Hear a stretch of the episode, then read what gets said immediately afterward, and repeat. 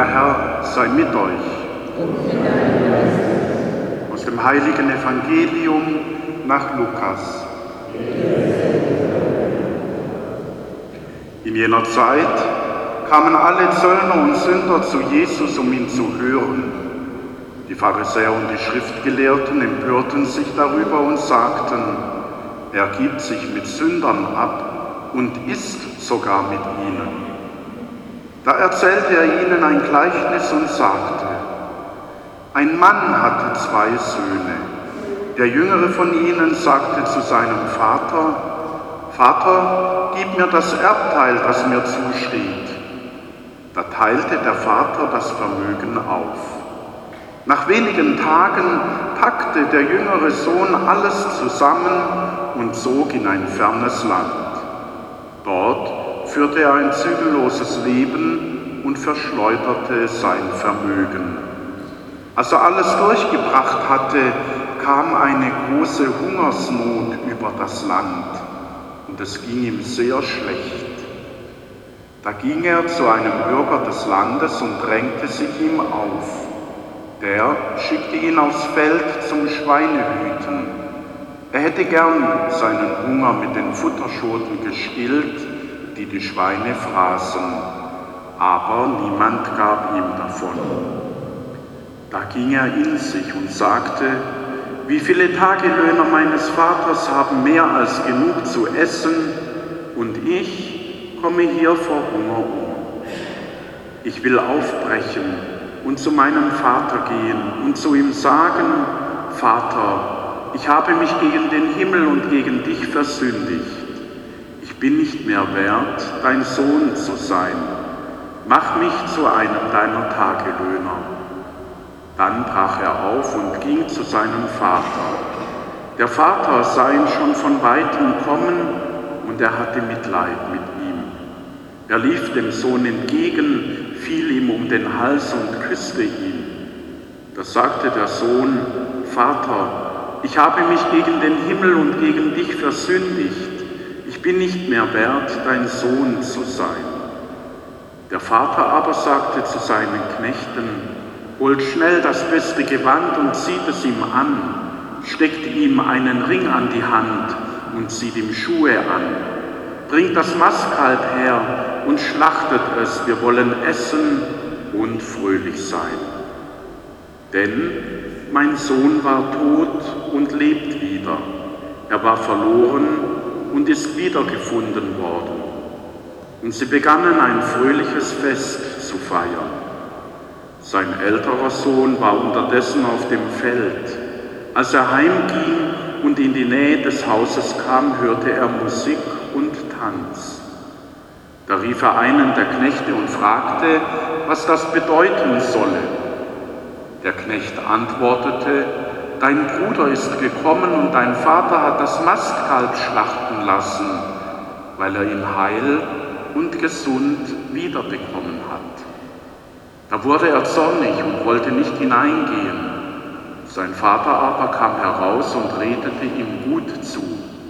Doch er erwiderte dem Vater, so viele Jahre schon diene ich dir und nie habe ich gegen deinen Willen gehandelt. Mir aber hast du mir auch nur einen Ziegenbock geschenkt, damit ich mit meinen Freunden ein Fest feiern konnte. Kaum aber ist der hier gekommen, dein Sohn, der dein Vermögen mit Dirnen durchgebracht hat, da hast du für ihn das Mastkalb geschlachtet. Der Vater antwortete ihm, mein Kind, du bist immer bei mir und alles, was mein ist, ist auch dein.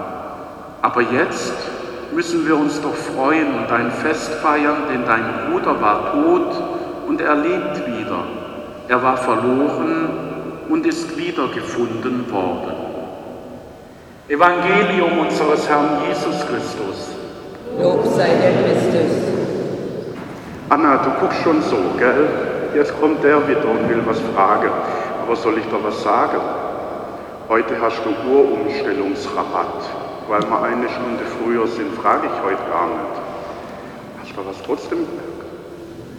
Dann behalt's gut in deinem Herzen und guck mal, was diese Woche alles ist und wie das da damit zu tun hat. Weil heute, heute stelle ich eine Umfrage. Und zwar drei Fragen. Wer von euch wäre denn gern der jüngere Sohn? Die zweite Frage, wer von euch wäre lieber der ältere Sohn? Und die dritte Frage, ist der Vater wirklich gerecht? Wer findet es? Also erste Frage, wer wäre gern der jüngere Sohn? Plötzlich ein bisschen Mut nötig.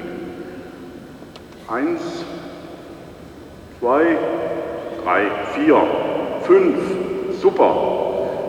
Wer wäre denn lieber der ältere Sohn? Eins, ja, gell, das ist gar nicht so einfach. Da lässt man sich nämlich auf was ein. Okay, und wer meint, das war ungerecht? Nee, wer meint, der Vater war gerecht?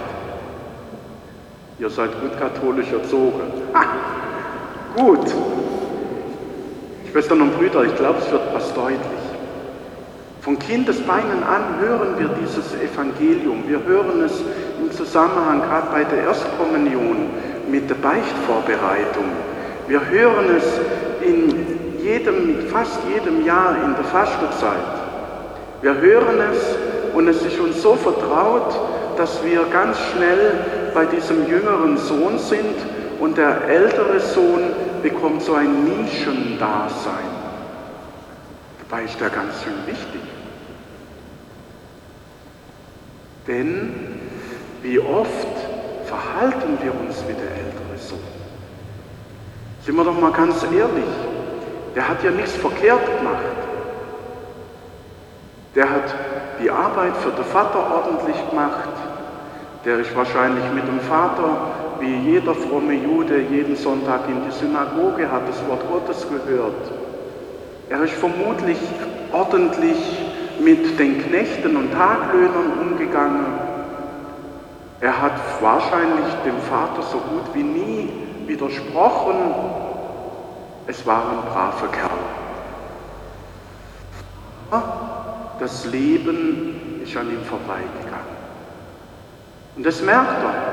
Das merkt er dann, als der jüngere Sohn zurückkommt. Vielleicht hat er ihn beneidet, als er gegangen ist und den Mut hatte, sich vom Vater auszahlen zu lassen und wegzugehen.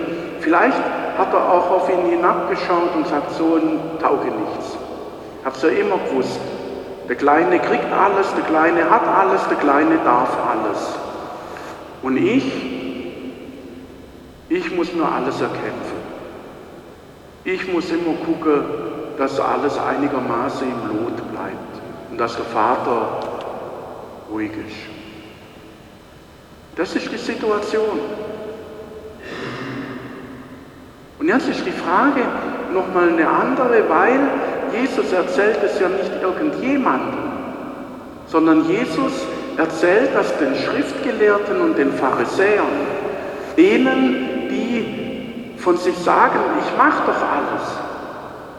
Ich halte mich an Gottes Gebot, ich führe ordentliches Leben, ich mache doch alles. Und jetzt kommt dieser Jesus und stellt uns in Frage. Jetzt kommt dieser Jesus und stellt sich so dar, dass dieser Gott auf der Seite der Taugenichtse, auf der Seite der Sünder, auf der Seite derjenigen ist, die es überhaupt nicht nach Gott fragen. Und die müssen nur kommen und er feiert mit ihnen ein Fest. Das ist die Situation. Und für uns heute heißt es, wer sind wir? Sind wir der ältere Sohn, der Sonntag für Sonntag hier in die Kirche kommt? Super. Der tagsüber daheim, morgens, abends, mittags betet? Super. Der guckt, dass in der Familie ja alles richtig und gut geht und alle ihre Bedürfnisse erfüllt bekommen? Super. Der guckt, dass er im Chef alles recht macht, dass der Laden läuft, dass es ohne größere Schwierigkeiten im Geschäft gut geht. Super. Alles richtig macht. Aber vielleicht euch nicht auf das Abenteuer Leben eingelassen, zu dem euch Gott ruft. Denn im Grund sollt ihr hinausgehen in die Welt, sollt Dinge ausprobieren, sollt Dinge hinterfragen, sollt das Evangelium als Maßstab an alles hinhalten und auf alles drauflegen, um herauszufinden, ist es wirklich das, was Gott will? Und wenn ich das mache, dann mache ich mich verletzlich. Denn dann muss ich vielleicht dem Chef mal widersprechen. Denn dann muss ich vielleicht in der Familie auch mal auf den Tisch klopfen und sagen, ihr habt auch Aufgaben, nicht nur ich. Dann muss ich vielleicht da oder dort mal Grenzen aufzeigen und sagen, hör mal, so wie du das machst, entspricht es nicht dem Evangelium. Und so sieht es in der Welt auch aus, in unserer Schöpfung, in unserer Arbeitswelt, wo die Ellenbogen und alles eingesetzt wird, um ja modern und in zu sein und auf sich gut gehen zu lassen.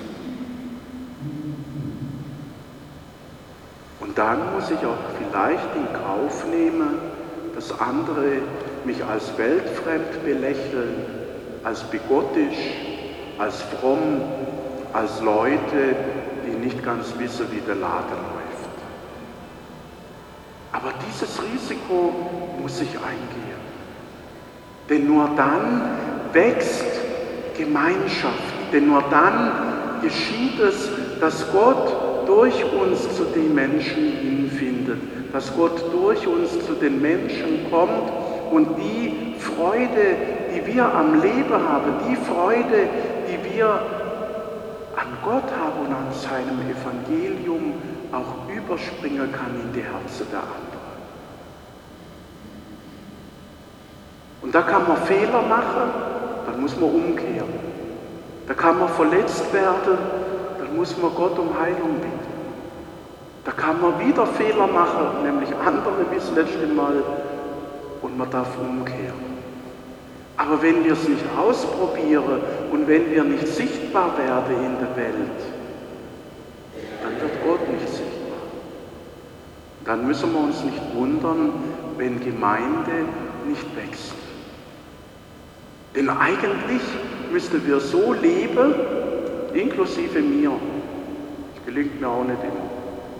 Aber eigentlich müssten wir so leben, dass jeder von euch nächsten Sonntag jemanden Neues mitbringt.